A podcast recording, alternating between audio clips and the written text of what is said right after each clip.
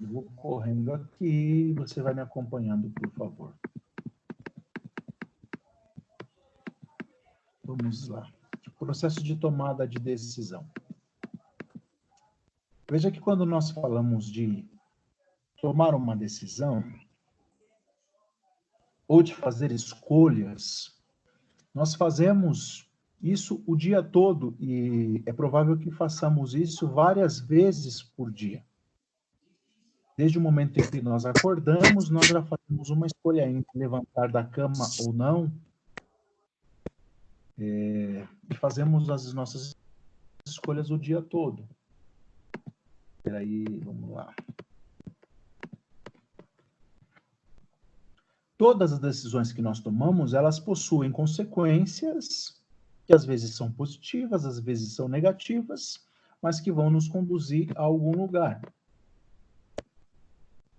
É comum a gente falar que a cada escolha que fazemos, uma é, perdemos algo, porque ganhamos aquilo que escolhemos e deixamos de ganhar aquilo que nós não escolhemos, né?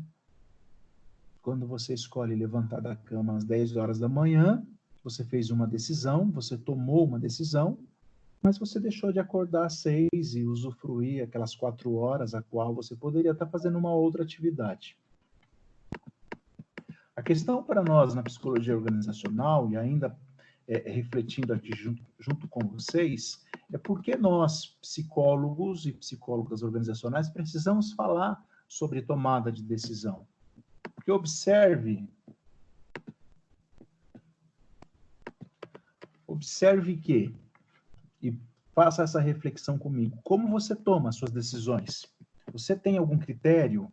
Ou as suas decisões são motivadas pelas suas emoções? Você decide algo rapidamente, com calma, você analisa todas as possibilidades, as consequências, você pensa nas escolhas que você faz? Eu disse no início que nós fazemos escolhas e tomamos decisão o dia todo, várias vezes no dia. E algumas decisões são assim tomadas de forma muito rápida.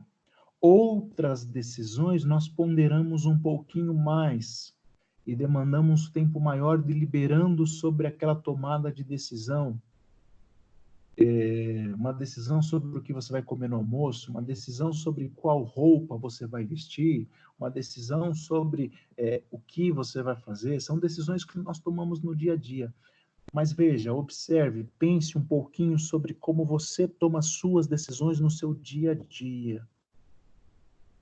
Algumas pessoas talvez me digam que são impulsivas porque é, tomam decisões rapidamente, não pensam muito, é, e que são impulsivas. E que quando estão com raiva falam mesmo, e quando estão magoadas falam aquilo que vem à mente, aquilo que vem à boca. E essas pessoas vão, vão dizer que são instintivas. É, é, é, provável que essa pessoa não possui critérios para a tomada da sua decisão. Na verdade, é muito provável que ela esteja sendo influenciada por um contexto emocional intenso e isso faz com que ela tome determinadas decisões. Por isso Agora, é isso, né? senhoras psicólogas, desculpa, não entendi? Bem na linha da análise comportamental.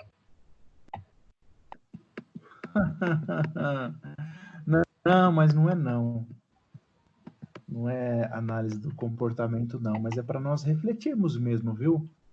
É o Vinícius que, que falou, né? Para nós refletirmos, Vinícius, como nós tomamos nossas decisões no dia a dia. Agora, veja, nós estamos falando de psicologia organizacional.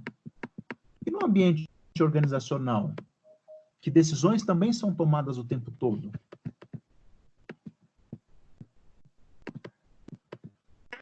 que decisões são tomadas o tempo todo, que algumas fazem cotidiano, que algumas decisões que você toma dentro da empresa têm um impacto enorme, algumas decisões requer e devem ser mais estratégicas, outras vão ter impacto em toda a empresa. Outras decisões terão impactos na vida dos colaboradores, na vida dos clientes, na vida de acionistas, na vida da comunidade onde aquela empresa está inserida. E aí eu vou ligar novamente a nossa reflexão. Fazemos e tomamos decisões todos os dias, o tempo todo, em nossas casas, no nosso dia a dia. Mas no ambiente organizacional, essas decisões também são tomadas o tempo todo. E eu vou repetir o que eu já disse, mas é importante são decisões que têm muito impacto na direção naquela empresa, impacto no orçamento, impacto é, nos clientes, impacto nos acionistas, mas são decisões que muitas vezes o líder toma no cotidiano, no seu dia a dia, que talvez tenha impacto somente na vida de uma só pessoa ou de um grupo pequeno de pessoas. Mas ligando à nossa aula passada, talvez a decisão que esse líder toma de conversar somente com quem ele tem maior afinidade, é, de bater um papo somente com aquele cara que ele acha que é mais legal, ele conversa menos com outro que é mais calado, talvez gere no outro uma percepção de injustiça com relação é, à relação que ele tem com esse líder. E esse sentimento de justiça, lembrem, por favor, ele vai gerar maior rotatividade, é, comprometer o desempenho, vai comprometer o, o, o desenvolvimento daquela pessoa, vai talvez adoecer aquela pessoa, mas são decisões que os líderes, que os diretores, que os coordenadores tomam e têm todos os dias no ambiente organizacional.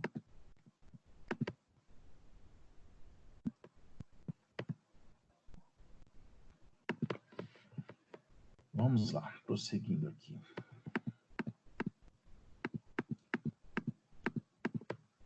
Eu tenho uma definição aqui do Greenfield Moorhead, de 2015, que é importante, tá bom?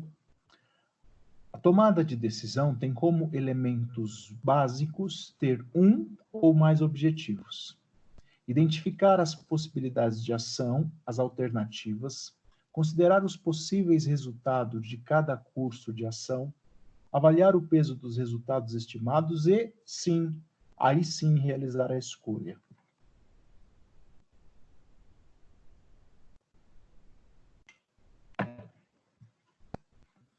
Porque vejam, pensem em um líder que se diz impulsivo, que se diz uma pessoa motivada por suas emoções e que fala aquilo que vem à boca e que toma decisões sem nenhum tipo de ponderação e não delibera para tomar uma decisão, que não estabelece critérios, que toma decisões sem objetivos claros, que não identifica ações alternativas, que não consideram os possíveis resultados de uma decisão equivocada, que não avalia o peso dos resultados.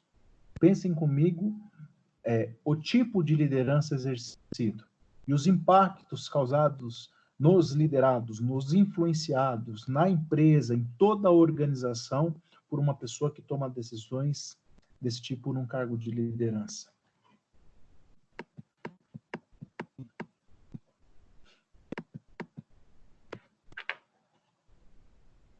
Tudo bem até aqui? Tudo certo?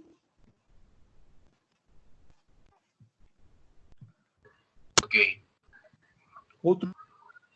Ok. Obrigado. Obrigado, Michel.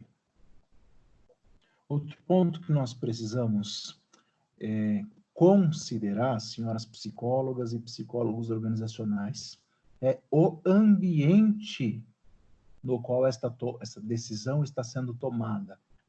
E aí nós vamos ter três tipos de ambiente. Esse material aqui eu vou disponibilizar lá no AVA daqui a pouco, tá? E você pode consultá-lo. É, não vai estar em PDF, vai estar um link para que você possa abri-lo, tá? São três tipos de ambiente que vão influenciar os resultados de uma decisão tomada. O primeiro tipo de ambiente é o ambiente que os autores chamam de ambientes de certeza, quando as informações disponíveis são suficientes para a tomada de decisão, bastando optar por um curso de ação que traga o melhor resultado possível. Em um ambiente de certeza, o líder, na tomada de decisão, ele tem todas as informações sobre as alternativas, sobre os possíveis resultados, sobre as ações, ele tem informações disponíveis sobre quem serão as pessoas impactadas e afetadas por sua decisão.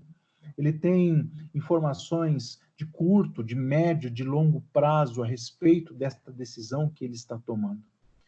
É, e num contexto como esse, nós vamos dizer que essa pessoa, que esse líder está em um ambiente de certeza para a tomada de decisão.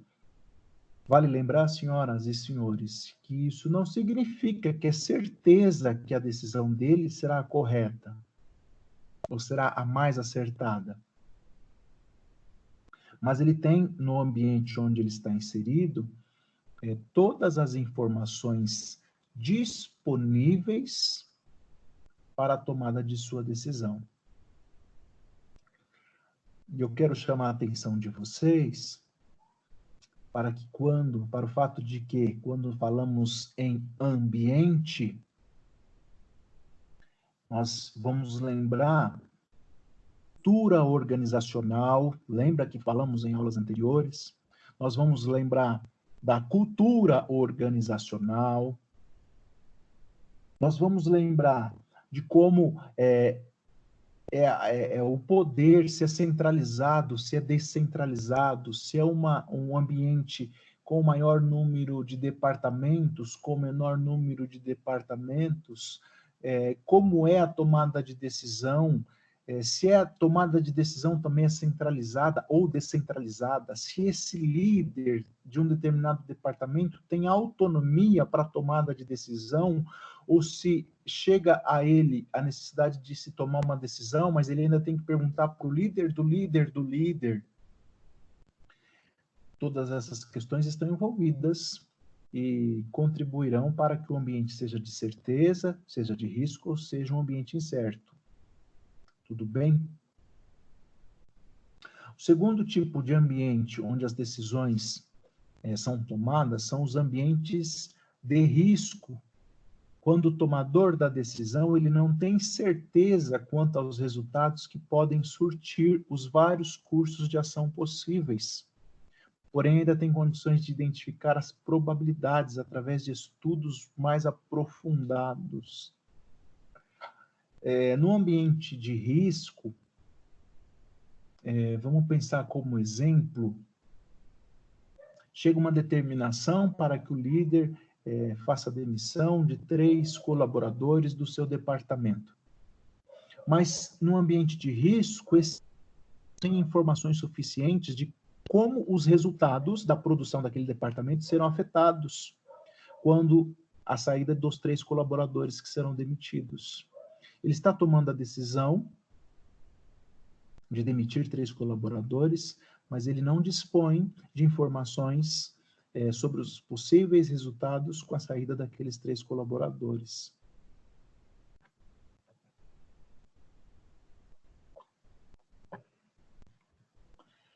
É, o terceiro tipo de ambiente são os ambientes incertos. É o talvez o pior contexto, o pior ambiente para que uma decisão seja tomada. Porque nos ambientes incertos, as informações disponíveis são insuficientes para estimar os resultados de cada alternativa. A decisão exigiria uma boa dose de intuição, palpites decorrentes de experiências anteriores e pistas. No ambiente certo, o líder ele só recebe uma determinação para que uma decisão seja tomada, mas ele não dispõe de nenhum tipo de informação a respeito do porquê aquela decisão precisa ser tomada, ele não dispõe a respeito das ações para que aquela ação seja tomada, ele não dispõe de informações a respeito do tempo para que aquela ação, para que aquela decisão seja tomada, ele não dispõe de informações a respeito dos que serão decorrentes daquela tomada de decisão. mas ele precisa tomar uma decisão.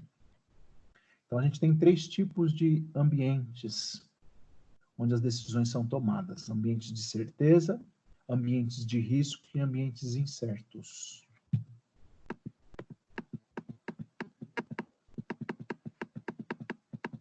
Vou colocar uma fotinha minha por conta do material, tá? É, além do ambiente, vamos considerar também tipos de decisão. Tá certo? Todo mundo por aí? Sim, professor. Legal. Fato. Ótimo. Alguém falou alguma coisa? Perguntou algo?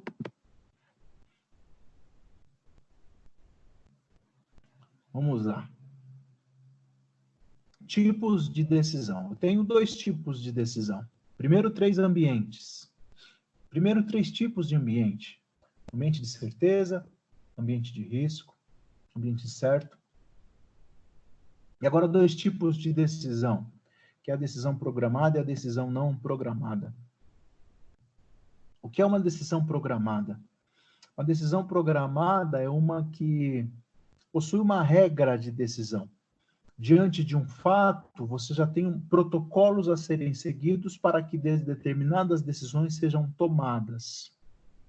É, diante de uma situação que está acontecendo, o líder ele já tem um protocolo, já tem um regulamento, já tem algumas normas pré-estabelecidas que, que compõem um conjunto de regras para que aquela decisão seja tomada.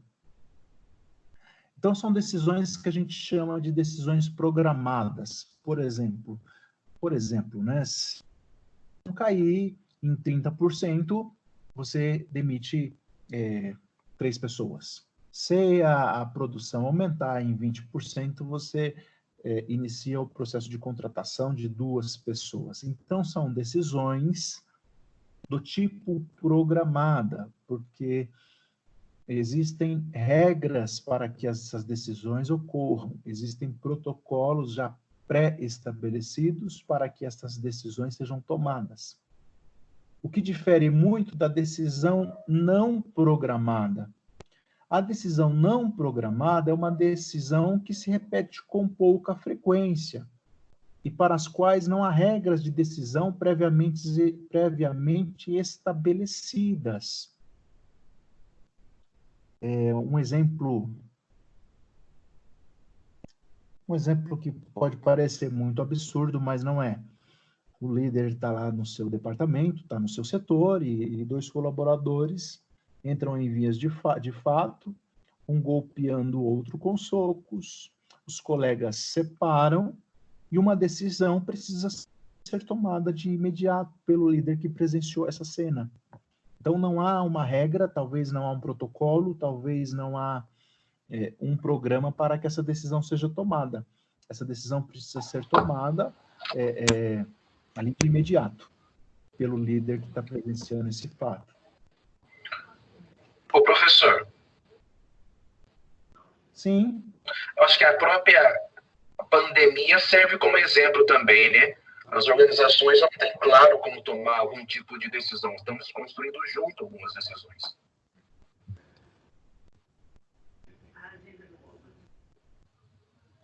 Cortou só o finalzinho do seu áudio. Estamos construindo juntos algumas decisões. Né? As organizações não têm receita pronta e acabada. Né? Veja a questão, por exemplo, do MEC. Né? É, não se tem certo, claro. A pandemia não, existe uma regra para isso. Nós estamos vivendo, apurando, criando. Não sei se eu fiz uma boa comparação. Exatamente. Perfeito. Ótimo. Ô Vinícius. É, existe uma situação que está posta, uma situação emergencial, uma situação emergencial que foi posta para líderes de nações, líderes de departamentos, líderes de ministérios, líderes de empresas, para que eles tomem decisões. E não existia uma regra para que essas decisão, decisões fossem tomadas. Não existia um protocolo, programas, né? Isso. Estão sendo tomadas decisões e regras estão sendo criadas nesse momento, né?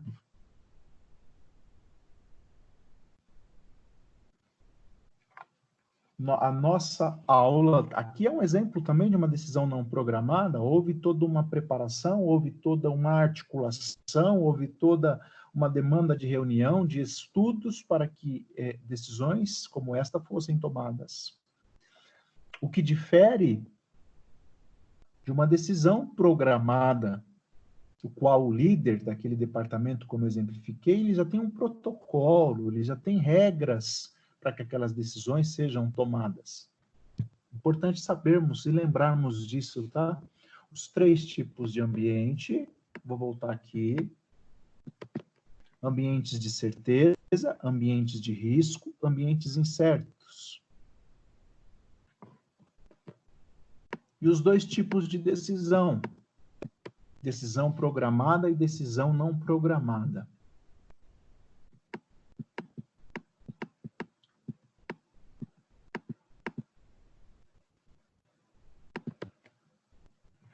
Eu tenho dois modelos na tomada de decisão. E isso vai depender muito. O modelo utilizado ele vai depender do ambiente no qual esta decisão está sendo tomada e vai depender também é, do tipo de decisão que está sendo tomada. Numa decisão programada, é provável que o modelo decisão seja este modelo racional. Perceba que há uma ordem, uma sequência estabelecida na tomada desta decisão. Primeiro define-se o problema, se há discrepância entre o estado atual, o que se deseja, identifica-se os critérios para a decisão, atribui-se pesos específicos a cada um desses critérios, desenvolve-se alternativas que são listadas, que são planejadas, avalia-se cada uma destas alternativas. E, por fim, escolhe-se a melhor alternativa de acordo com a pontuação atingida. Perceba que há uma racionalidade, que há uma é, sistematização, uma racionalização nessa tomada de decisão. É, eu entendo aqui que há um tempo para que essa decisão racional, no modelo racional, seja tomada. Há um, um, um tempo, talvez até mesmo uma regra de decisão para que o modelo racional seja aplicado.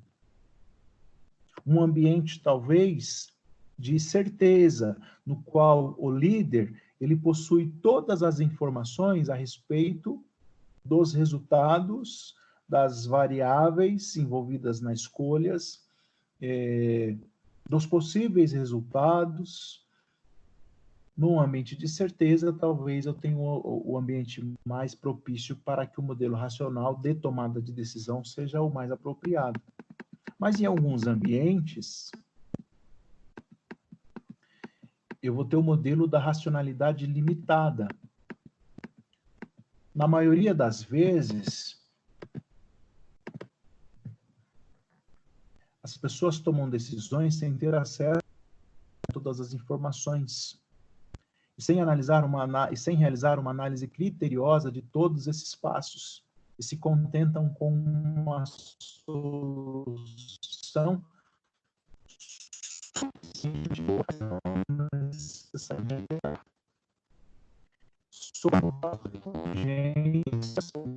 Pronto, informações. Pro o áudio aqui tá péssimo. Não, não entendi seu nome. O áudio tá péssimo. Estou ouvindo, pode falar. O áudio ficou ruim, tá robotizado, picando. Ah, entendi. Talvez seja a internet que oscilou, viu? Agora voltou. Sim, voltou. Voltou? Voltou. Voltou. Legal. Perfeito, ótimo. Obrigado Repete, por por avisar, favor, viu? professor, esse racionalidade limitada? O modelo da racionalidade limitada é um modelo de tomada de decisão que líder, que a pessoa, ele toma uma decisão sem ter acesso para analisar todas as informações que são importantes para a tomada daquela decisão. Isso acontece por, por escassez de tempo, por escassez de custos, por limitação da capacidade de processamento das informações. E esse modelo da racionalidade limitada, se nós lembrarmos dos ambientes, o modelo de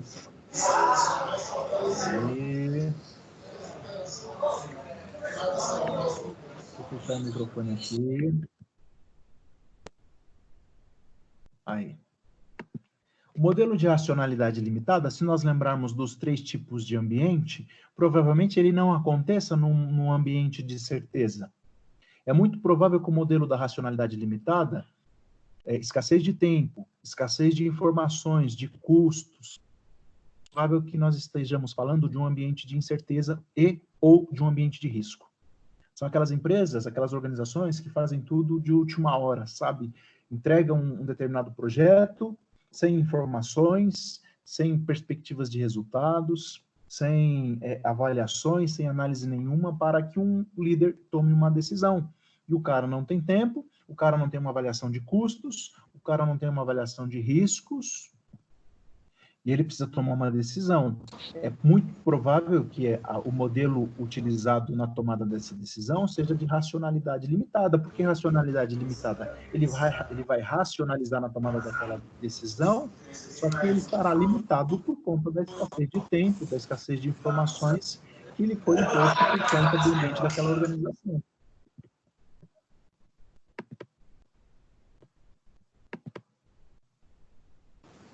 Peraí, gente, se eu só fechar o microfone aqui, eu peço, por favor, que você só abra o seu microfone na hora de você fazer um questionamento. Senão dá muita interferência mesmo. Aí. Tudo bem? Então tem um modelo, vou voltar aqui, o modelo de racional de tomada de decisão, que é o um modelo onde eu tenho informações, é o modelo onde eu tenho análise, é o modelo onde eu identifico critérios, é o modelo onde eu avalio essas alternativas e é o modelo onde eu escolho a melhor alternativa. Em contrapartida, eu tenho o um modelo de racionalidade limitada, que é o modelo onde me falta é, informações, me falta tempo para tomada de decisão, custos e limitação da capacidade de processamento de informações. Se você psicóloga e psicólogo organizacional, né? Se você pensar aí no contexto de empresas por onde você já passou ou por onde você, onde você está inserido, e começar a pensar como as decisões são tomadas lá onde você está ou onde você já passou, talvez você já comece a identificar esses modelos na prática. Se lá onde, na empresa onde você está, onde você já passou, for um ambiente de certeza, Talvez as decisões lá são muito é, é, baseadas em critérios, é, há tempo para a tomada de decisão, a análise de informações. Aí eu vou falar de um modelo racional na tomada de decisão. Mas se você está numa organização onde tudo é para a última hora, era para ter resolvido ontem e hoje chega à sua mesa para que seja resolvido, talvez você vai falar de um modelo de nacionalidade limitado lá naquela empresa.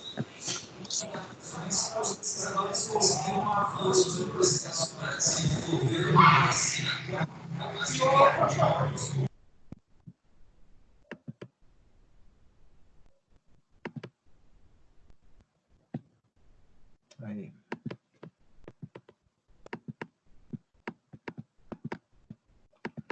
A tomada de decisão pelo líder. A gente vai falando aqui, senhoras e senhores, mas não percam o foco da psicologia organizacional, tá? Da prática da psicóloga organizacional dentro de uma empresa. Porque todos esses conceitos serão necessários e farão parte das nossas observações. Todos esses conceitos, quando falamos em tomada de decisão, estão relacionados à sua avaliação e ao diagnóstico organizacional que você vai estabelecer. E todos esses conceitos serão pontos importantes na sua proposta de intervenção. é, a tomada de decisão pelo líder. Vocês lembram, é provável, é, que nós falamos em teorias que explicam lideranças. A, a liderança, lembram? Falamos da teoria dos traços, da teoria Big Five, da liderança situacional, do líder servidor, do líder coaching, falamos de vários tipos é, é, de lideranças. E falamos, falamos de perfil de uma pessoa que desempenha uma função de liderança. E aqui na tomada de decisão, a gente separa todos esses tipos, os autocráticos, que também é provável que você e eu já tenhamos conhecido líderes autocráticos em nossas experiências profissionais. São aqueles que tomam as decisões praticamente sozinhos, isoladamente, o cara vai lá, toma uma decisão e a coloca, a impõe ao grupo, aos colaboradores, aos seus liderados. É, a gente tem os líderes democráticos, que são aqueles que trabalham com o grupo para ajudar os membros a chegarem às suas próprias decisões. Que é aquele líder que vai pedir a opinião das pessoas que compõem o seu grupo, que vai ouvir as demandas, que vai coletar as informações, que vai analisar as necessidades de cada um e as necessidades da empresa. Esse é o líder chamado democrático. E a gente tem os líderes, que são chamados de liberais, ou os líderes laissez-faire. Lembra da liderança laissez-faire? Deixa acontecer, deixa as coisas é, é, fazerem. O líder liberal é, é aquele líder que deixa o grupo tomar suas próprias decisões, sem interferências. É aquele cara que eu disse na liderança laissez-faire, é, é, meio Zeca Pagodinho, né? Deixa a vida me levar, a vida leva eu e as decisões vão sendo tomadas, eu não me envolvo muito. E se há algum conflito no meu grupo, eu também não me envolvo muito, deixa o pessoal tomar as decisões.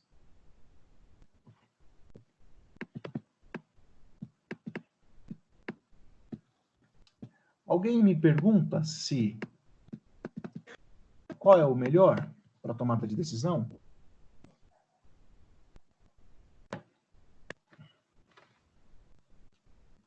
Existem? Então eu lanço a pergunta. Existe um melhor perfil de liderança quando eu falo de tomada de decisão? Liderança autocrática, líder democrático ou líder liberal? Eu acho que depende muito da cultura da empresa, do ambiente que a empresa vive. Claramente, a gente vai pensar num líder democrático, onde ele pode ouvir a opinião de todos, agir em grupo, onde eles podem chegar, os membros chegarem às próprias decisões e tudo mais. Democrático, né? Mas a maior parte a gente tem que pensar na, na cultura da empresa se for uma empresa mais rígida, o líder vai tomar a decisão sozinho e ele não vai se importar pelos, pelos funcionários. Os funcionários vão ter que atacar, acatar a decisão que ele escolher. Professor, um Boa, líder liberal, ele não corre o risco de perder a liderança?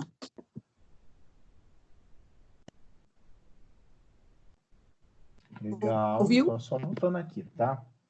líder, líder liberal, qual o risco de perder a liderança?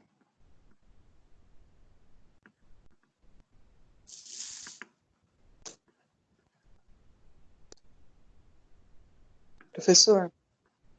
Bom, gente, sim?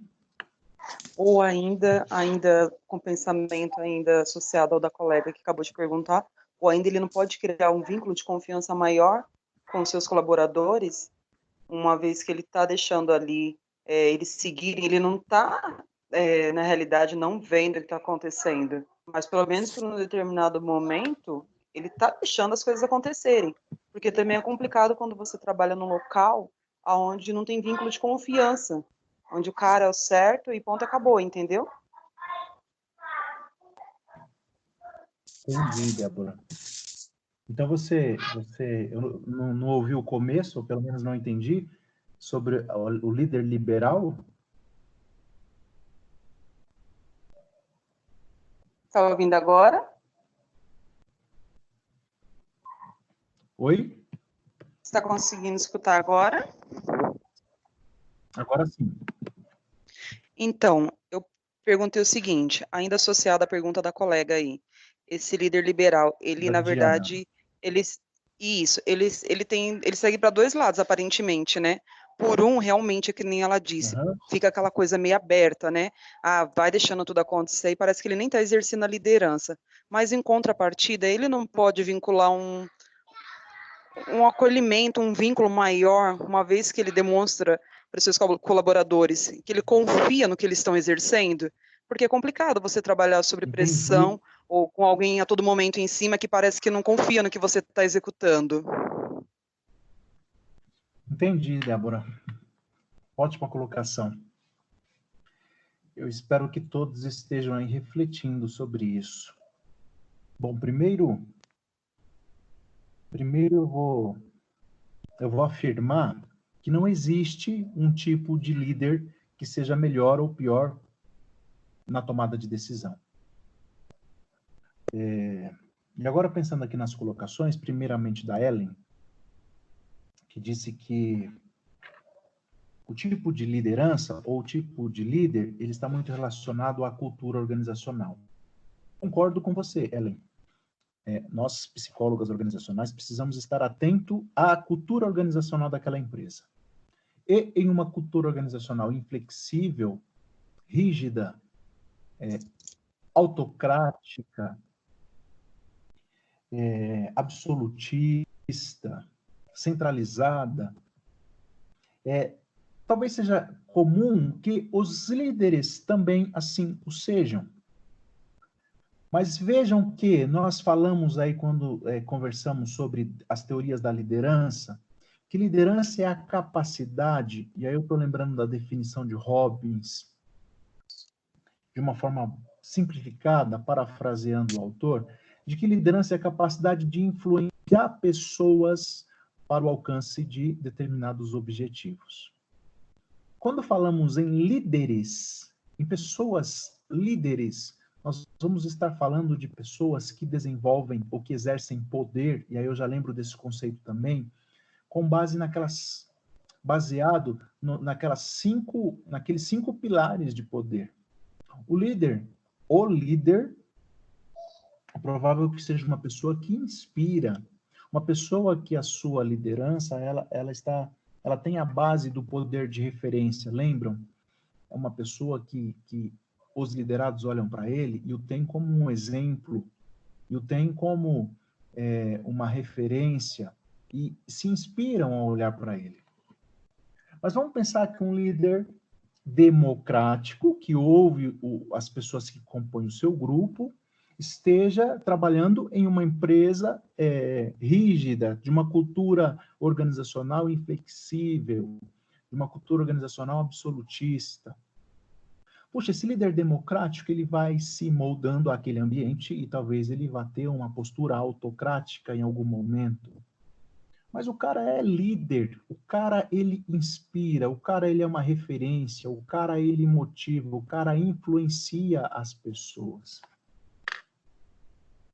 Quando você, psicóloga organizacional, e eu, psicólogo organizacional, olharmos para esta empresa, a partir da demanda que nos foi apresentada, a partir das mudanças que nos está sendo propostas, a partir das necessidades que estão buscando na nossa atuação, é importante que a gente observe se essa cultura está é, sendo benéfica ou não, positiva ou não, para o relacionamento dos seus líderes com os seus liderados. É importante que a gente olhe para a cultura da empresa e observe se é, os elementos que compõem a cultura da empresa estão atrapalhando e servindo como fonte de resistência às mudanças propostas ou não. Se eu tenho uma empresa estagnada, uma empresa parada, uma empresa que não admite mudanças e com isso ela está perdendo o seu campo de atuação e de desenvolvimento por conta da sua cultura organizacional que limita a, a prática de seus líderes. E aí vale fazer a, a, referência aqui entre a diferença entre o administrador da empresa e os líderes daquela empresa. Então, eu falei tudo isso para dizer que a pessoa que desempenha o papel de liderança, na sua tomada de decisão, por vezes, ou às vezes, ele será um líder autocrático, às vezes, ou por vezes, ele será um líder democrático, e às vezes ele será um líder liberal. A Diana questionou sobre o líder liberal perder a sua liderança. Um, um ótimo questionamento, Diana.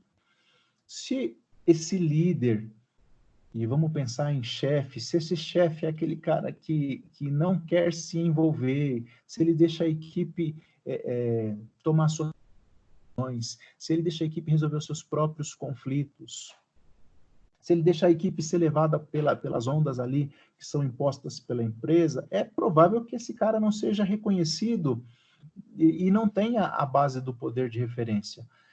É muito provável que ele tenha o poder da base legítima. Ele está ali porque a empresa o colocou, mas ele não possui uma liderança, ele não possui uma influência, ele não possui é, é, uma referência para os seus liderados. Então ele não vai perder a liderança porque, na verdade, ele nunca teve. Mas o bom líder, o bom líder, ele sabe que quando ele olha para o seu grupo e no momento que o seu grupo está, de acordo com a maturidade do seu grupo, de acordo com a motivação do seu grupo, de acordo com a competência técnica do seu grupo, ele vai tomar decisões autocráticas, às vezes ele vai tomar decisões democráticas e às vezes ele vai tomar decisões liberais e vai permitir que o seu grupo tome as suas decisões. Por quê? Porque em algum momento emergencial ou no momento onde ele precisa tomar uma decisão do tipo não programada, ele precisa ser autocrático. Percebem? Ele não tem condições, ele não tem tempo, ele não tem oportunidade, ele não tem como mensurar é, é, o peso dos resultados se ele abrir a discussão para todo o grupo. Então ele tem que ser aquele cara de voz ativa, de voz firme, que chega e fala, pessoal, é assim. Ele é um bom líder, ele reconhece que não é o momento para uma decisão, para uma liderança democrática. E ele vai ter uma postura autocrática.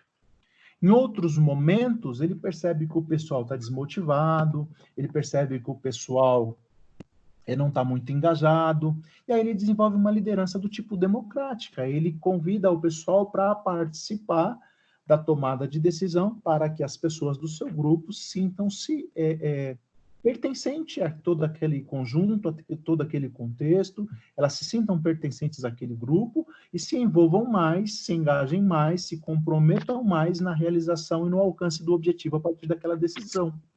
Nesse momento, esse líder vai ser democrático. Esse líder ele é um, um, um, bom líder e ele percebe que em alguns momentos, de acordo com a maturidade do, do, do, seu grupo, ele precisa ser um líder liberal. Ele percebe que um conflitozinho que aconteça ali vai ser bom para amadurecer aquele grupo. Se o fulano discutir um pouquinho com o ciclano e o Beltrano intervir, isso vai fortalecer o grupo, isso vai unificar o grupo, isso vai é, é, formar uma aliança entre o grupo que é importante para o alcance dos seus objetivos. Então ele se torna um líder liberal ele demonstra confiança, como a Débora disse, ele faz com que as pessoas se sintam é, é, estimadas, ele faz com que as pessoas se sintam pertencentes, ele faz com que as pessoas se sintam é, é importantes na, naquelas decisões. Resumindo, o líder, o bom líder, ele terá posicionamentos autocráticos às vezes, posicionamentos democráticos às vezes e posicionamentos liberais às vezes. Tudo vai depender da maturidade de sua equipe, da motivação de sua equipe, da competência técnica de sua equipe, do momento, do ambiente onde a decisão está sendo tomada e do tipo de decisão que precisa ser tomada. Beleza, povo? Ótimo. Vamos lá. Perfeito. Se eu falar muito rápido, vocês me interrompam, por favor.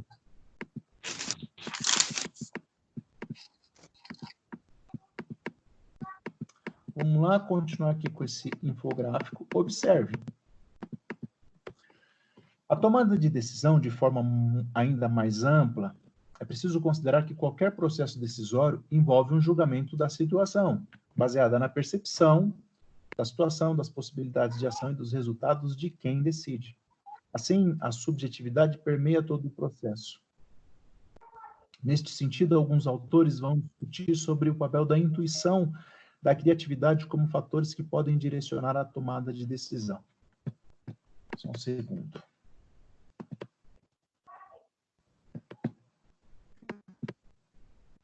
Por que essa observação? Precisamos considerar também os aspectos subjetivos no processo de tomada de decisão. A intuição, é, a visão, a perspectiva, a percepção da pessoa que toma aquela decisão. Além de todas as informações, além de todas as avaliações, além de todos os critérios, é importante nós percebermos também o perfil psicológico, a subjetividade do indivíduo que toma aquela decisão para que a gente perceba se aquela decisão ela pode estar ou não no caminho é, é, mais acertado. Não necessariamente o que dará as melhores respostas, mas é, aqui está no caminho mais acertado.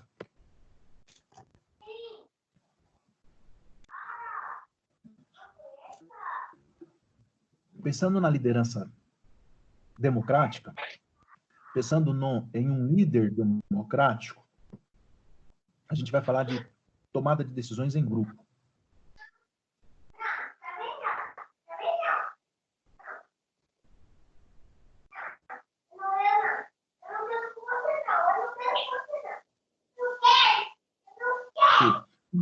Quando o grupo. Só um minuto. Alguém abriu o microfone.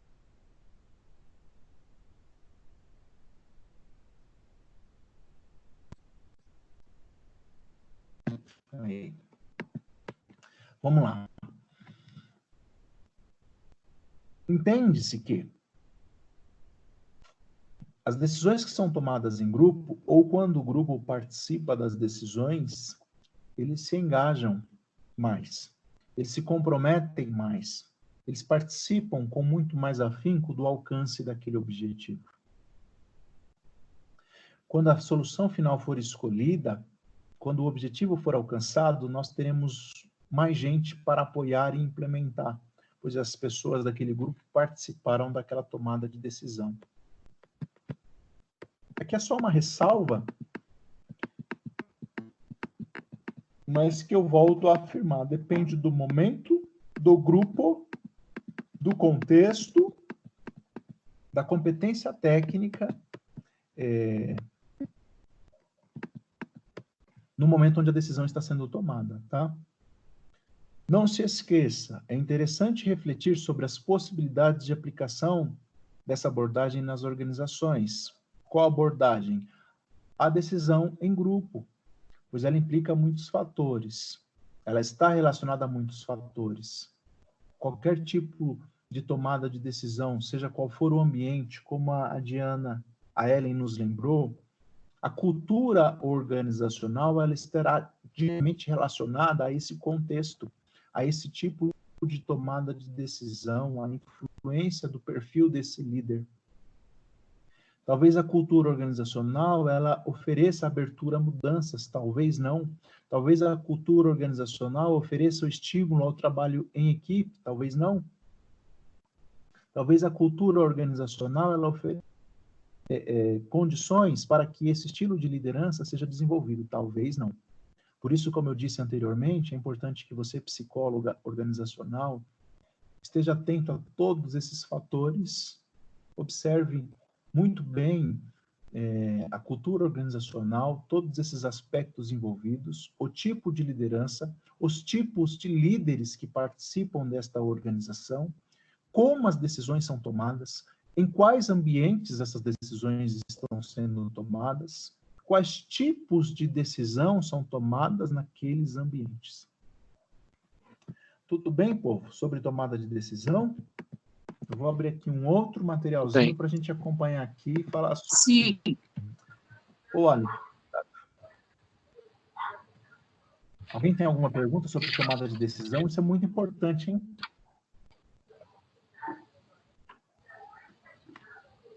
Não.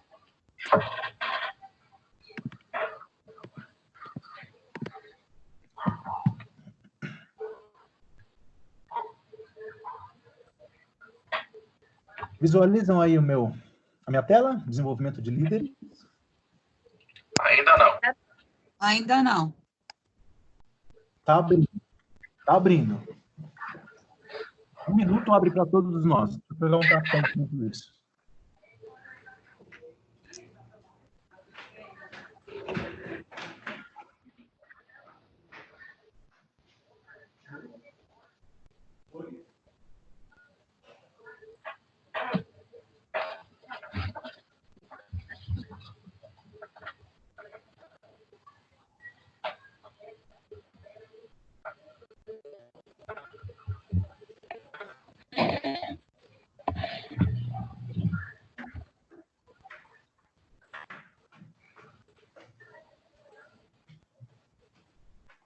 Voltei.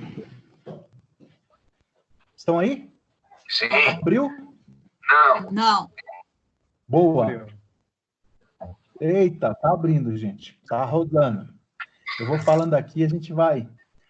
E logo mais chega para vocês aí a tela, viu? Abriu para você, Michael, Vinícius? Acho que alguém aí disse que abriu.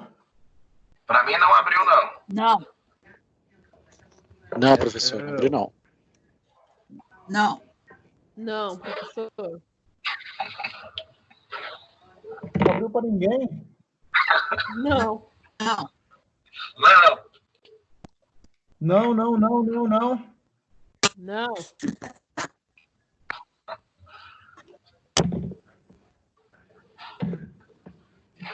Não, não tem problema. Eu acredito que já vai abrir.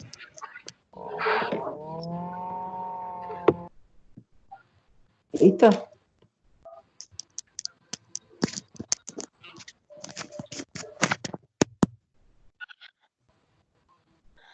Vamos lá. Eu vou falando aqui, tá bom, gente? Tudo bem. Provavelmente vai abrir aí. Quando abrir, vocês me avisem, por favor. Falamos de tomada de decisão e eu preciso conversar um pouquinho com vocês sobre o desenvolvimento de líderes. Eu falei aqui algumas vezes sobre bons líderes. E a pergunta que eu faço para vocês agora é: a liderança, bons líderes, podem ser desenvolvidos ou não? Sim. Sim. Sim. Sim. Bom, Sim. que bom. Que bom que vocês estão respondendo sim, viu? Deixa eu ver se eu consigo compartilhar aqui de novo. Espera aí. Vocês vejam.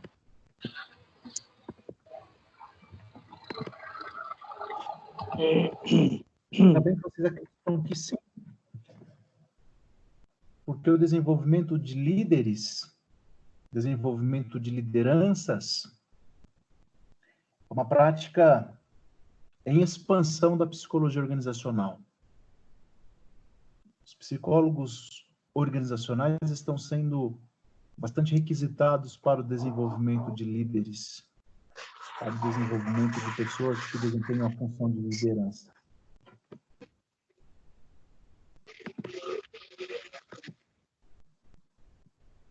Ai, ai, ai.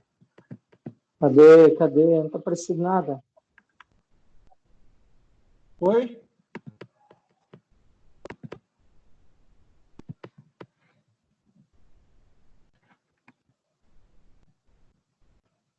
Veja, talvez um colaborador, ele é eficiente, ele é competente, ele é um cara assíduo, pontual, ele desenvolve muito bem a sua, a sua função.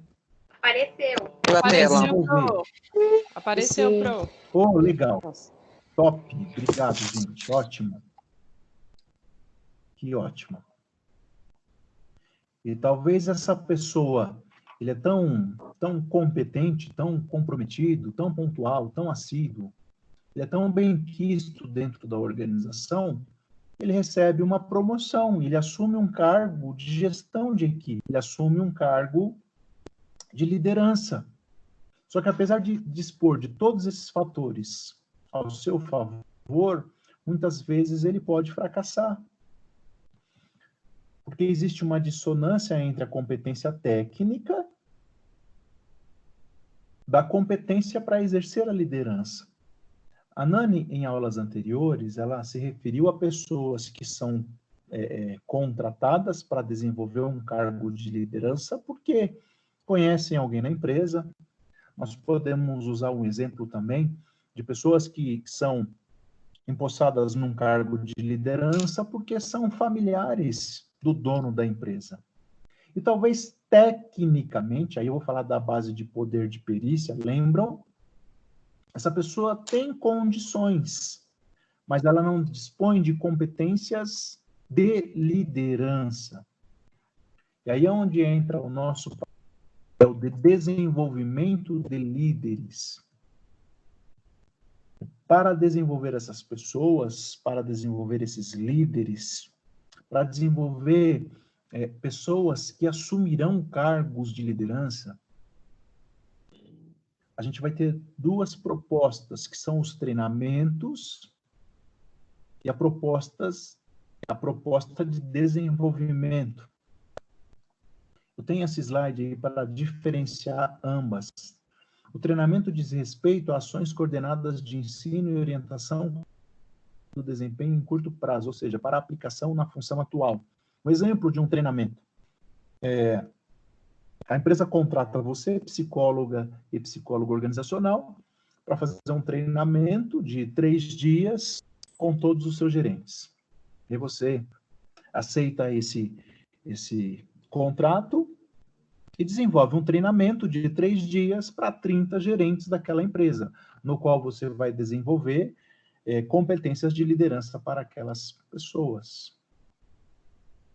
Já o desenvolvimento se refere a um conjunto de ações que tem foco no longo prazo, preparando as pessoas para assumir novos desafios em funções mais complexas do que as que estão no momento.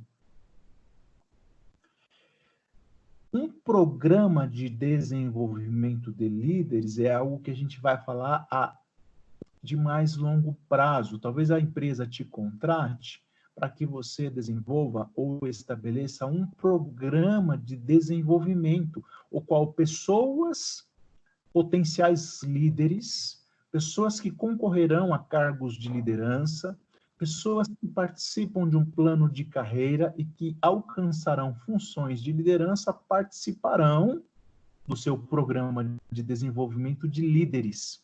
E aí eu vou falar de um programa que pode é, ser de dois meses, três meses, seis meses, um ano, depende dos objetivos e depende do contexto onde esse programa vai ser desenvolvido. Então a gente está falando aqui de dois tipos, duas práticas que podem e que são adequadas para o desenvolvimento de líderes: treinamento e desenvolvimento. Diga-se de passagem,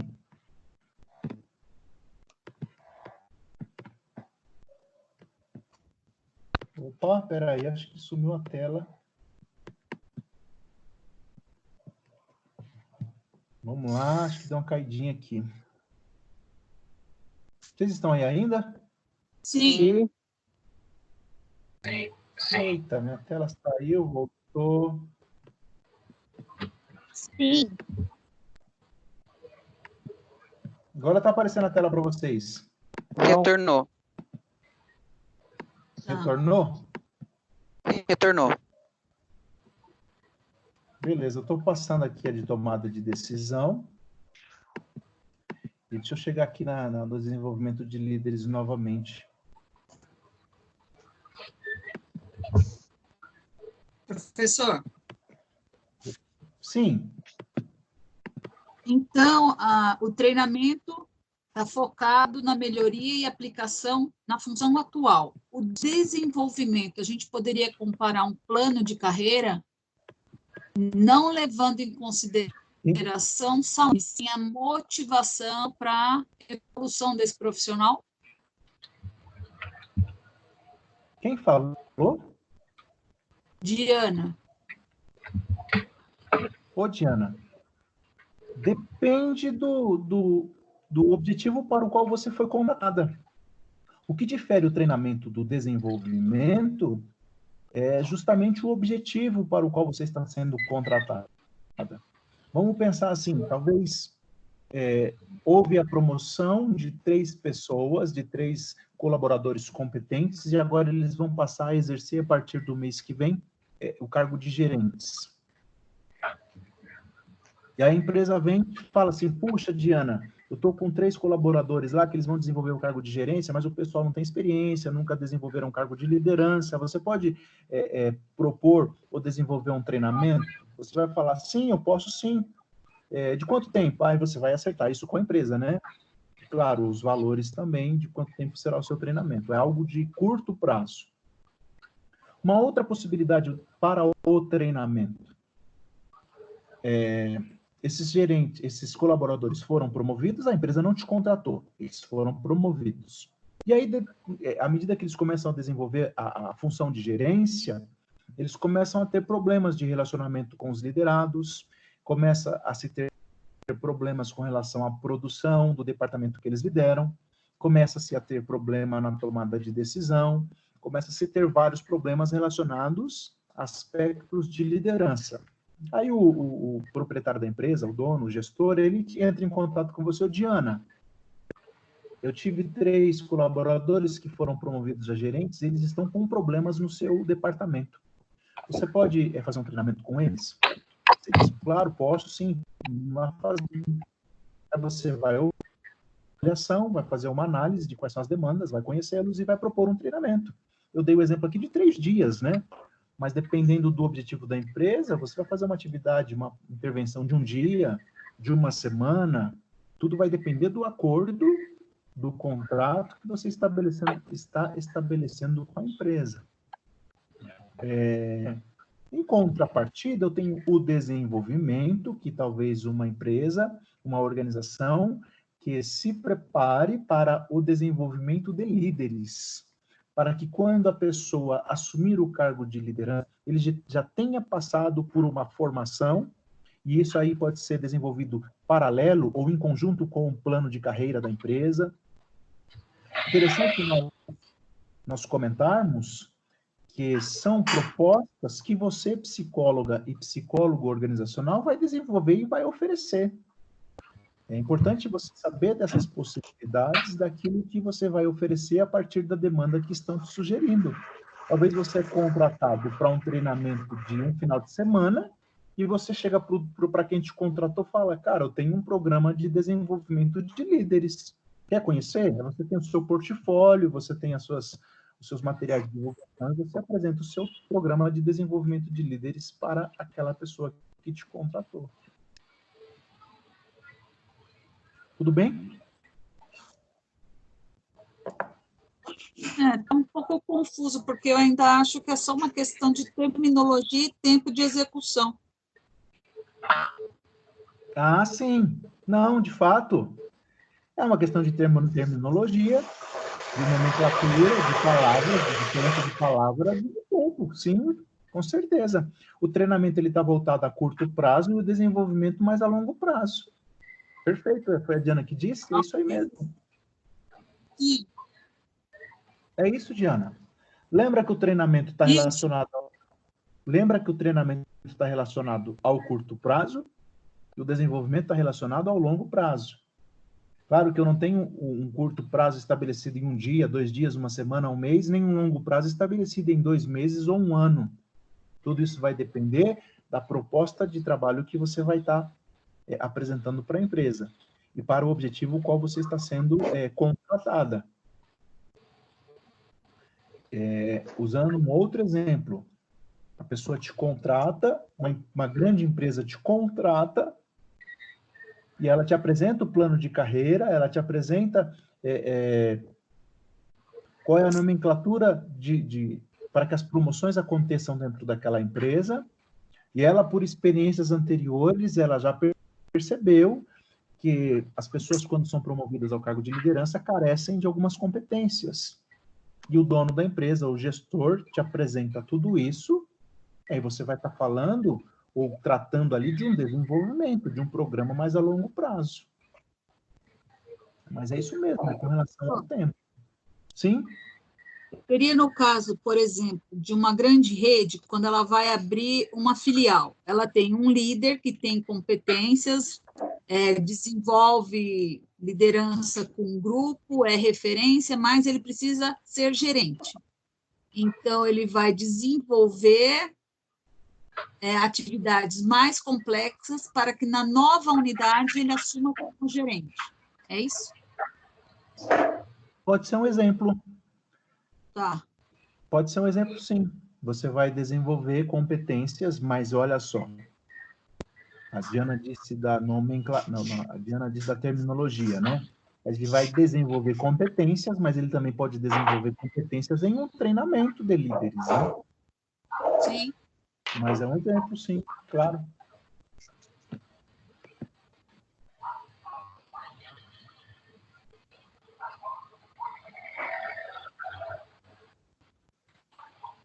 É, olha só essa, essa observação. A preparação de colaboradores, idealmente, de forma ideal, de forma mais apropriada, deveria ser realizada com base em programas de desenvolvimento de líderes. Deixa eu fechar o microfone aqui, só um minuto.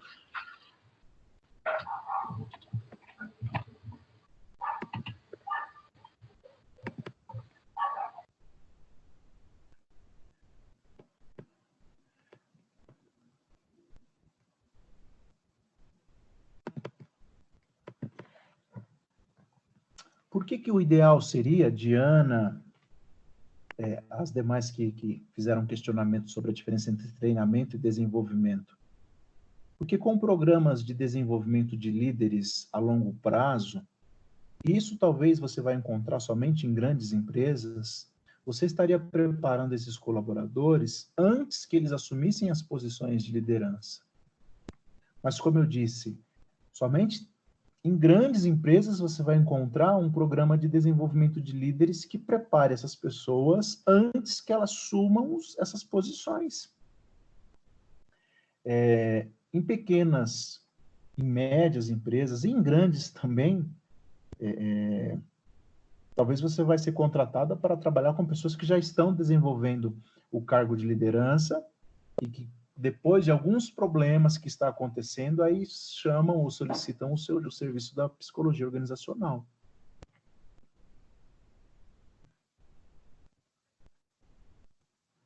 Importante nós lembrarmos, a Skit nos dá essa dica, de que o desenvolvimento de líderes ele envolve mais do que um simples programa de treinamento ou de desenvolvimento em sala de aula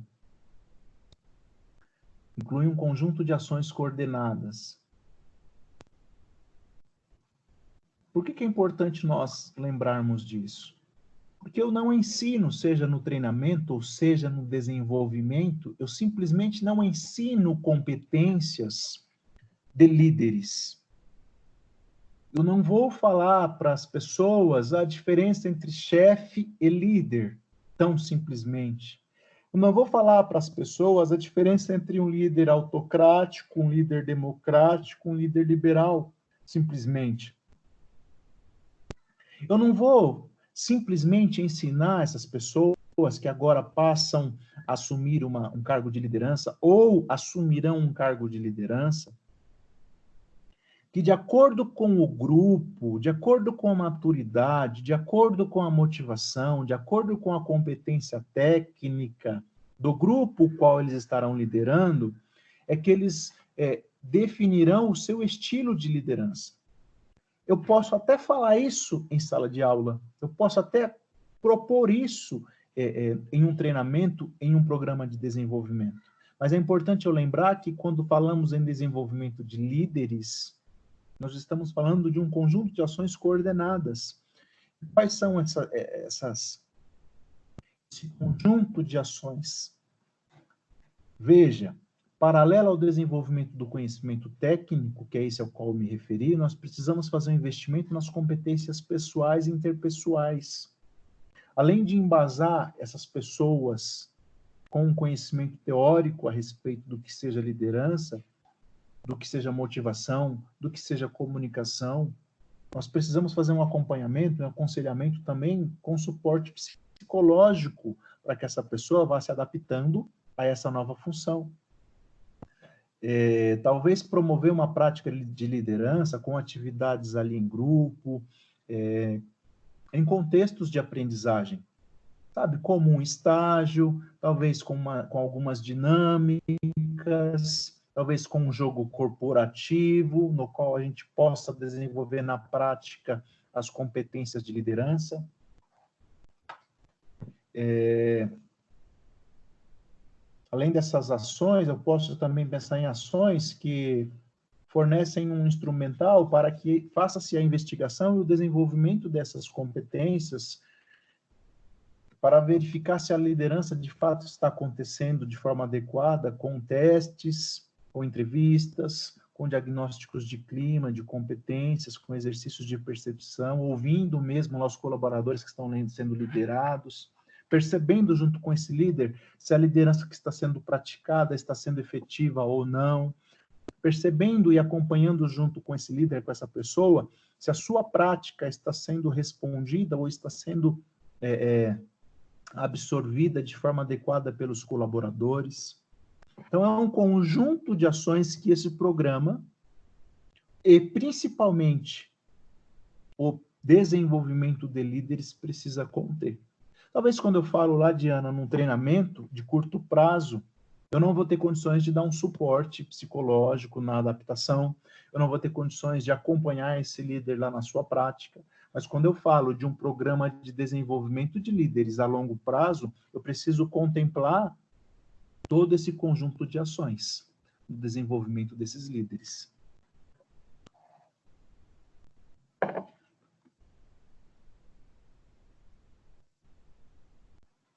Também é aconselhável que o líder, que essa pessoa, ele se envolva em todo esse processo de desenvolvimento.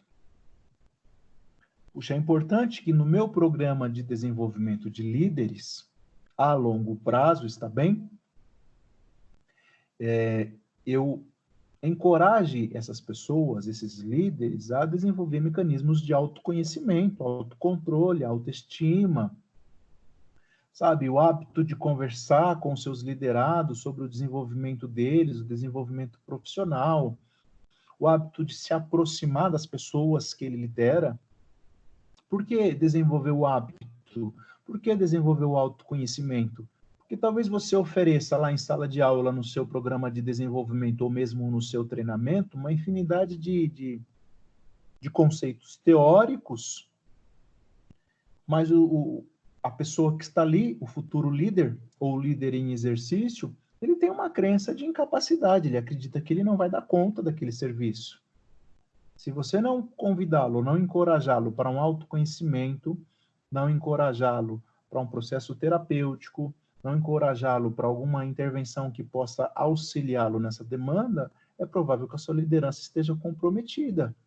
Talvez o líder está ali participando do seu programa de desenvolvimento, e você está falando sobre é, conceitos teóricos, e ele é um cara é, é, que tem dificuldade de conversar com as pessoas, que tem dificuldade de se aproximar das pessoas, que ele vai falar para você, não, eu sou líder, eu sou gerente, eu sou chefe, mas eu não converso com ninguém, eu tenho maior dificuldade, eu sou tímido, tá, não vou me aproximar. Opa, esse é um ponto que, que o nosso programa de desenvolvimento é importante é, contemplar, né, para que a gente possa desenvolver junto com este nosso cliente o hábito de se aproximar dos seus liderados, de perceber como eles estão sentindo, de perceber o seu senso de justiça, de perceber a empatia, de perceber o desenvolvimento profissional dessas pessoas. Por isso, um conjunto de ações, né? E a Ellen disse anteriormente sobre a cultura, e a gente precisa considerar todos esses aspectos, todo esse conjunto de ações, seja no treinamento, mas no treinamento será algo mais objetivo, mais sucinto, pois é de curto prazo, e com certeza no programa de desenvolvimento, que por ser de longo prazo eu tenho condições de considerar e devo considerar todo esse conjunto de ações. Mas eu preciso verificar também qual é o tipo de líder que se pretende desenvolver, qual é o tipo de líder que a organização está me solicitando, Então, por exemplo, talvez seja um cara liberal demais. E aí a gente precisa desenvolver competências para que de vez em quando e quando necessário ele seja um líder autocrático. Talvez seja um líder que você perceba que ele não tem, ele não sabe falar não, o que é muito comum, um líder que não sabe falar não. E aí ele é liberal, não porque ele é liberal por si, mas ele é liberal porque ele não sabe falar não. Então a gente vai desenvolver essa competência junto com essa pessoa. Observar qual é o tipo de líder que se pretende desenvolver. Observar a cultura, como nós já dizíamos, a estrutura, os objetivos organizacionais, o contexto daquela organização. Observar aquelas dimensões que nós falamos aqui no início, de poder, de política, de justiça, como se dão essas relações, e analisar todo esse contexto, avaliar e considerar todos esses fatores, todos esses aspectos no nosso programa de desenvolvimento de líderes. Tudo bem? Tranquilo? O perfil do líder, como Sim. eu dizia, nós vamos observar quais são os traços dessa pessoa, quais são suas características comportamentais, quais são suas características psicológicas, qual é o seu estilo de tomada de decisão, se é um estilo autocrático, democrático, liberal, qual é o perfil do seu grupo, como nós já dizíamos, qual é a maturidade do grupo, qual esse líder está inserido, é, qual é a situação o qual ele desenvolve a sua atividade profissional. Porque vejam, psicólogas e psicólogos organizacionais, se nosso programa de desenvolvimento de líder for simplesmente propor conceitos teóricos, nós vamos desconsiderar todos esses aspectos e não vamos obter êxito naquilo que nós estamos nos propusendo ou nos propondo a realizar. Porque talvez a equipe esteja seja uma equipe altamente competente tecnicamente, mas esteja desmotivada. Então, o perfil do líder ele precisa ser desenvolvido com base no grupo com o qual ele vai trabalhar.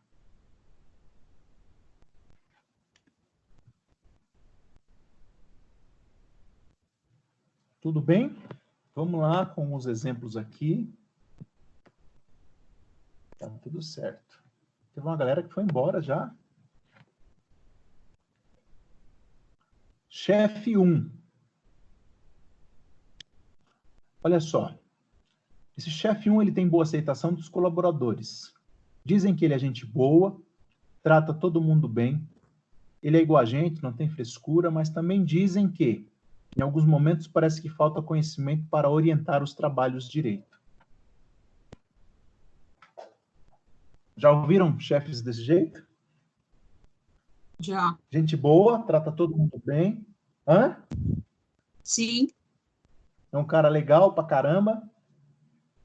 É um cara que até é respeitado pelas pessoas, mas em alguns momentos você percebe que ele não sabe muito bem do que ele faz. Ele não tem muita competência técnica para fazer o que faz. Mas é um cara gente boa e por isso ele vai sendo tolerado. O chefe 2 é respeitado pelos subordinados, ele está há muito tempo na empresa, conhece bem o negócio. Ao mesmo tempo, relatam que às vezes ele é durão, tem umas ideias meio antiguinhas, mas não abre mão da sua opinião. Percebem? Esse segundo chefe aqui, a gente é aquele cara que fala, puxa, esse cara sabe das coisas. Ele sabe o que ele está fazendo.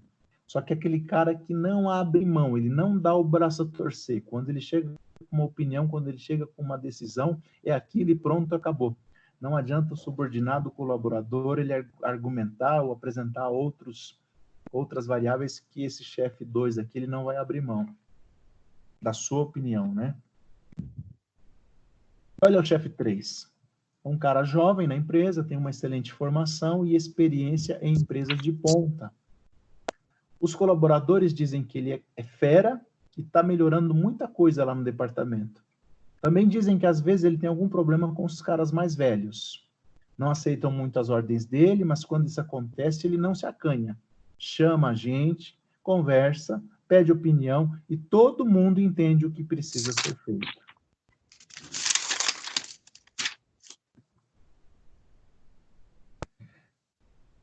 Vamos pensar juntos aqui para a gente partir já para o nosso encerramento.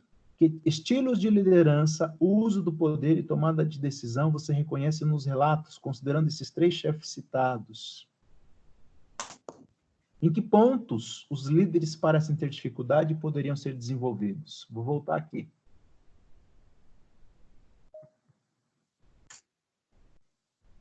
Puxa, se a gente olhar para esse chefe 1, ele é um cara que tem uma boa relação com os liderados. Ele é um cara que talvez a base do poder referência esteja legal. Mas o que nós precisaríamos desenvolver com esse chefe 1? Alguém se arrisca? Me ajuda?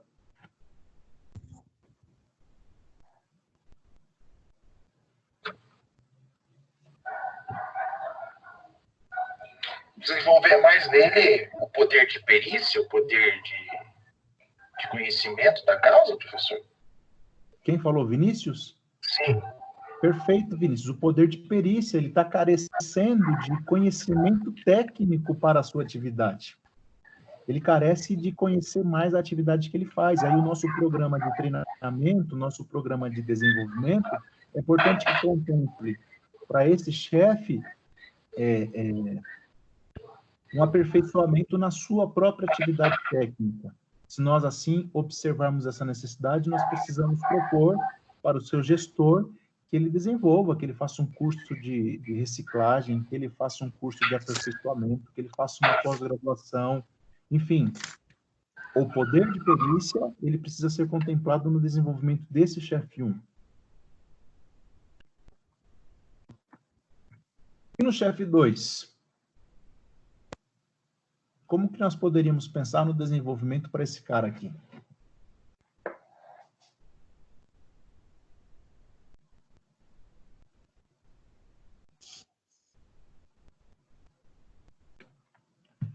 Ele conhece bem a empresa, conhece bem o negócio, mas às vezes ele é durão, ele não abre mão da sua opinião.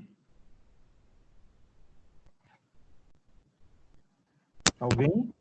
Investigar por exemplo, suportes psicológicos, o tipo de interação deles com as pessoas. Eu não te ouvi muito bem, mas. É, tá me ouvindo? Agora melhorou. Tá. É, dá um suporte psicológico, porque é mais fácil a gente ensinar técnica para as pessoas do que a gente ensinar ela a lidar com as outras pessoas ou ouvir outras opiniões. Acho que além disso também desenvolver o poder de referência, né? É, o, o relacionamento interpessoal dele, o poder de referência, mas observem que ele é um cara respeitado pelos subordinados porque ele tem um poder de perícia, ele conhece muito bem o que faz, ele é um cara experiente, ele é um cara técnico. Mas vocês percebem que a liderança dele é autocrática? O estilo de liderança dele é autocrático. Apesar de ele conhecer muito bem o que faz, ele tem dificuldades de relacionamentos interpessoais porque ele desenvolve uma liderança somente autocrática, ele não tem uma flexibilidade para de vez em quando desenvolver uma liderança democrática, para de vez em quando desenvolver uma liderança liberal, ele não abre mão da sua opinião e não necessariamente a sua opinião sempre é a correta. Então, para esses dois aqui, o ideal seria desenvolvermos competências para que ele é, varie o seu estilo de liderança da autocrática para a democrática. Não mudar da autocrática para a democrática, mas ele ter a compreensão e a competência, acho que foi o Vinícius que falou, de que é importante que é, é, ele perceba que, de vez em quando, ele, ele precisa desenvolver uma liderança democrática, que de vez em quando ele precisa ouvir os seus subordinados, que terá situações, momentos em que a tomada de decisão será autocrática, mas em outros momentos ele deverá ou optará por uma decisão democrática, o que é adequado e saudável para sua equipe. Mas qual que é o tipo de intervenção? É, como que a gente consegue desenvolver isso numa pessoa que não consegue ser flexível, por exemplo? Quem falou? É a Ana Carol. Ô, Ana Carol, boa pergunta, hein? ótima pergunta. Veja só, nós falamos de duas propostas de intervenção para desenvolvimento de líderes. Uma, o treinamento, outra, o desenvolvimento. Lembrando que o treinamento ele é realizado em curto prazo e o desenvolvimento em longo prazo. Nós falamos também que não basta apresentar conceitos teóricos, como em sala de aula. Além dos conceitos teóricos que são apresentados, nós temos um conjunto de ações que precisam ser contempladas. É, por que, que esse cara é durão? Por que, que esse cara não abre mão da sua opinião? E nós, psicólogas e psicólogos, nós somos bons nisso, não somos? de começar uma avaliação desde o nosso primeiro contato que nós temos com as pessoas, lá no nosso treinamento, no nosso desenvolvimento, quando nós propusermos algum tipo de dinâmica, algum tipo de jogo corporativo, algum tipo de intervenção lá no nosso treinamento ou no nosso desenvolvimento, a gente já vai estar observando a, a conceituação cognitiva de cada uma dessas pessoas, não vamos? Será que esse cara, estou aqui pensando em possibilidades, tá? Será que esse cara é durão porque é uma forma de ele estabelecer um jogo de poder, porque ele tem receio, ele se sente inseguro, ele se sente que naquela, ele sente que naquela empresa, se ele não for durão ou se a opinião dele não prevalecer, talvez ele perca o seu cargo de liderança para um colaborador mais competente do que ele. Pode ser uma possibilidade. Mas você e eu já observamos isso, né? Mas talvez ele não abra mão de sua opinião, porque talvez existam um sentimento, uma crença de desvalor, que quando eu abro mão da minha, da minha opinião, ou eu admito que eu estou errado, isso pode me soar como se eu fosse um incompetente? Será que é por isso que ele é durão e não abre mão da sua opinião? Perceba, o, o Ana Carol, que a gente vai estar tá fazendo essa avaliação desde o nosso primeiro contato. E o nosso treinamento lá em sala de aula, lá na, na quando a gente estiver apresentando esses conceitos teóricos, a gente vai observando um a um das pessoas que estão participando do nosso treinamento, do perfil psicológico de cada um deles. Referenda. Já... Se for num programa de desenvolvimento mais a longo prazo, a gente vai acompanhar essa flexibilidade ou a busca dessa flexibilidade desse cara. Se for num treinamento de, de curto prazo, a gente vai sentar com ele, vai pontuar essas nossas avaliações talvez encaminhá-lo para um acompanhamento psicoterapêutico, talvez é, propor juntamente à empresa esse acompanhamento é, de uma de mais breve, mas nós vamos ter feito essa avaliação. Ou é importante que a gente tenha feito, né? Tá, perfeito.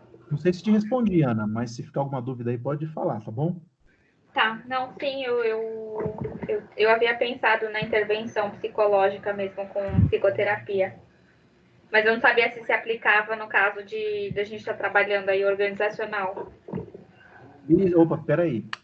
Só, só é importante ressaltar que você não vai desenvolver a psicoterapia, né? Nosso papel lá é a psicologia organizacional. Sim, nós vamos apontar, mas a gente pode indicar isso como uma estratégia. Isso, ótimo, como uma estratégia, pode fazer parte do meu programa. Pode fazer, eu posso ter dentro do meu portfólio de serviços oferecidos é, é uma proposta de um processo psicoterapêutico ou mesmo de um coaching psicológico breve para que eu atenda a demanda desse, desse profissional. O que é importante nós observarmos é que o fato, nesse exemplo aqui de ele ser durão e não abrir mão de sua opinião, pode estar ligado a vários fatores, mas que desde, que o nosso, desde o nosso primeiro contato nós já estamos avaliando, né? E buscando eh, intervenções que possam é, buscar a flexibilidade desse cara, né? Tá, perfeito. Ótimo. E esse terceiro aqui, o que, que vocês me sugerem? Ele é um cara novo, é jovem, mas ele tem uma excelente formação, o pessoal respeita ele, chama ele de fera, diz que ele está melhorando muita coisa lá, porém, às vezes ele tem problema com os caras mais velhos, que não aceitam as ordens dele. Isso é muito comum, hein? Qual o estilo de tomada de decisão dele? Democrático. Democrática. Ótimo. Veja que ele chama as pessoas, ele conversa, ele pede opinião. E todo mundo entende o que precisa ser feito. Ele tem um estilo democrático. Qual a base de poder é, é, que, que ele possui?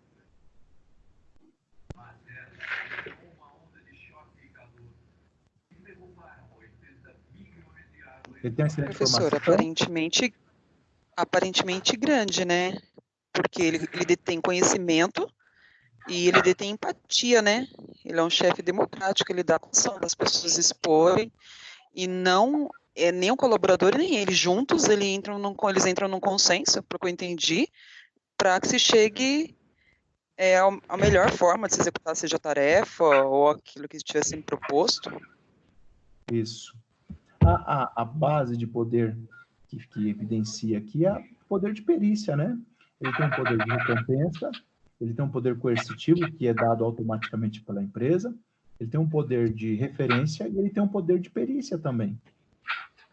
É, o ponto, vocês observam um ponto que necessitaria de algum tipo de desenvolvimento para esse líder, para esse chefe 3? É, eu não sei se tem muito a ver, mas eu vejo que, por exemplo, as pessoas mais velhas têm dificuldade em aceitar essa hierarquia, até mesmo por medo dele, uma pessoa mais jovem, poder tomar o seu lugar, o seu cargo, ou até mesmo representar essa pessoa. Olha, como ela é mais jovem, ela tem um conhecimento ou uma aceitação maior que a minha. Esse é o único ponto, viu? Que talvez a gente precisa contemplar no nosso treinamento e ou no nosso programa de desenvolvimento para esse chefe 3. Vejam que o estilo de liderança, de tomada de decisão dele é o estilo democrático. Porém, lembram que eu falei que o bom líder ele, ele transita entre o democrático, auto- autocrático, entre o liberal, de acordo com a maturidade do grupo. E talvez esses caras mais velhos, por talvez até terem mais tempo do que esse líder na empresa, eles estejam resistindo à liderança desse cara mais jovem. E talvez, eu digo talvez porque nós estamos aqui com um exemplo, mas talvez é importante desenvolver esse líder que já tem é, boas competências de liderança, mas em alguns momentos é importante que ele transite entre a liderança democrática, mas vá lá para a liderança autocrática, para que ele demonstre de forma empática, de forma congruente, de forma é, sensível, a, desempenhando a sua liderança, que quem manda é ele lá para esses caras mais velhos.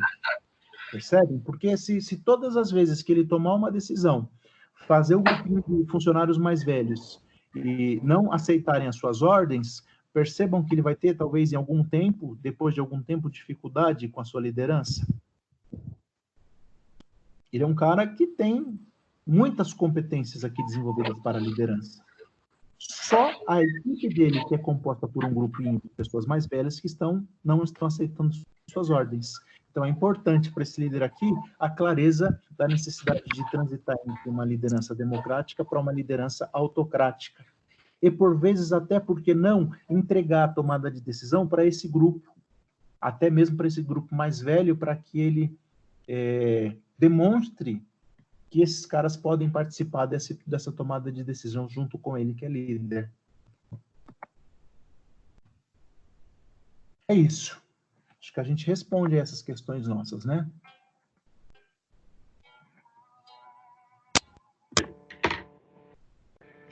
Vou voltar aqui. Tudo bem, povo? Alguém quer fazer alguma pergunta? Tem algum questionamento? Quer falar alguma coisa?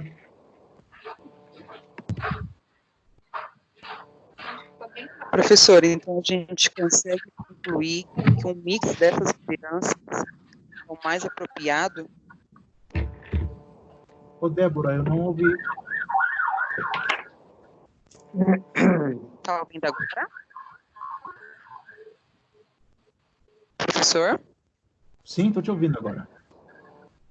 Eu estou dizendo o seguinte, então, dado tudo que já foi falado do clima e de outras coisas mais, é, a gente consegue concluir que, então, um mix, né, de acordo com cada situação, seria o mais apropriado para cada, dependendo da situação, é, seria o mais aconselhável? Eu não entendi o que seria o mais aconselhável, Débora. Cortou. Um mix. As lideranças, né, uma vez que a gente tem vários tipos de liderança. Bom, eu tenho, eu tenho estilos de liderança, né? E se eu lembrar do conceito da teoria da liderança situacional, eu vou lembrar que a minha, o meu tipo de liderança ele vai é, ser exercido de acordo com o grupo o qual eu estou liderando. O bom líder identifica a maturidade do seu grupo, ele identifica a competência técnica do seu grupo, a motivação, e ele isso a teoria chama teoria liderança situacional. De acordo com a situação, ele calcula a sua competência de liderança. É comum quando nós perguntamos se a liderança autocrática, qual é a melhor, se é autocrática, se é democrática, se é liberal, a gente se remeter a que a melhor é a liderança democrática. Mas vejam, em muitos momentos, dependendo do ambiente, dependendo do tipo de decisão, a decisão mais adequada, a decisão mais apropriada será baseada na liderança autocrática. O líder vai ter que chegar e falar e tomar uma decisão sem consultar os demais do grupo. Isso vai depender muito do, de todos esses fatores que nós estamos discutindo, né? Perfeito. Bom, pessoal, se alguém tiver mais alguma pergunta, eu vou continuar por aqui, tá bom? De antemão, é, eu já aviso que essa aula foi gravada. Daqui a pouquinho já disponibilizo ela lá no, no AVA, bem como o, o primeiro material que eu coloquei para vocês sobre tomada de decisão também estará disponível lá, tá bom? Para que você consulte, para que você leia, para que você se aprofunde. Se porventura surgir dúvidas, algum questionamento, por favor, me acione por e-mail, me acione no WhatsApp, me acione aqui pelo Teams, tá bom?